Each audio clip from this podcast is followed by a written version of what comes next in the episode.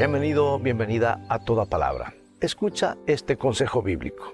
Si ustedes llaman Padre a Dios, que juzga a cada uno según sus hechos y sin parcialidad, deben mostrarle reverencia durante todo el tiempo que vivan en este mundo. Bueno, este texto puede parecer demasiado serio como para leerlo en una ceremonia de casamiento, pero eso es exactamente lo que hice hace algún tiempo y destaqué la parte que dice mostrarle reverencia durante todo el tiempo que vivan en este mundo. Me gusta esa parte porque comunica una sensación de que estamos de paso en esta vida, dirigiéndonos a otro lugar. Eso no quiere decir que debemos pasar por la vida temerosos de, de todo. Sabemos que esa no es la enseñanza que encontramos en el resto de la Biblia.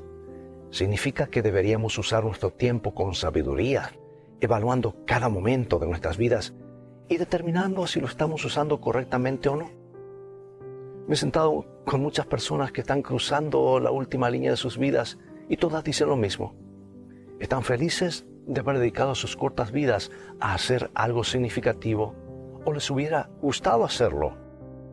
Por eso quiero hacerte una pregunta referida al tiempo que te queda por vivir, sean unos cuantos años o unas pocas semanas o días.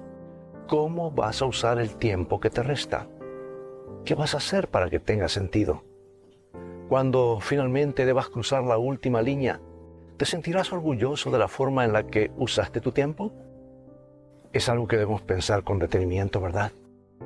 Especialmente porque la Biblia nos pide que nos conduzcamos con reverencia. Y esa es una mejor manera de vivir de toda palabra que sale de la boca de Dios.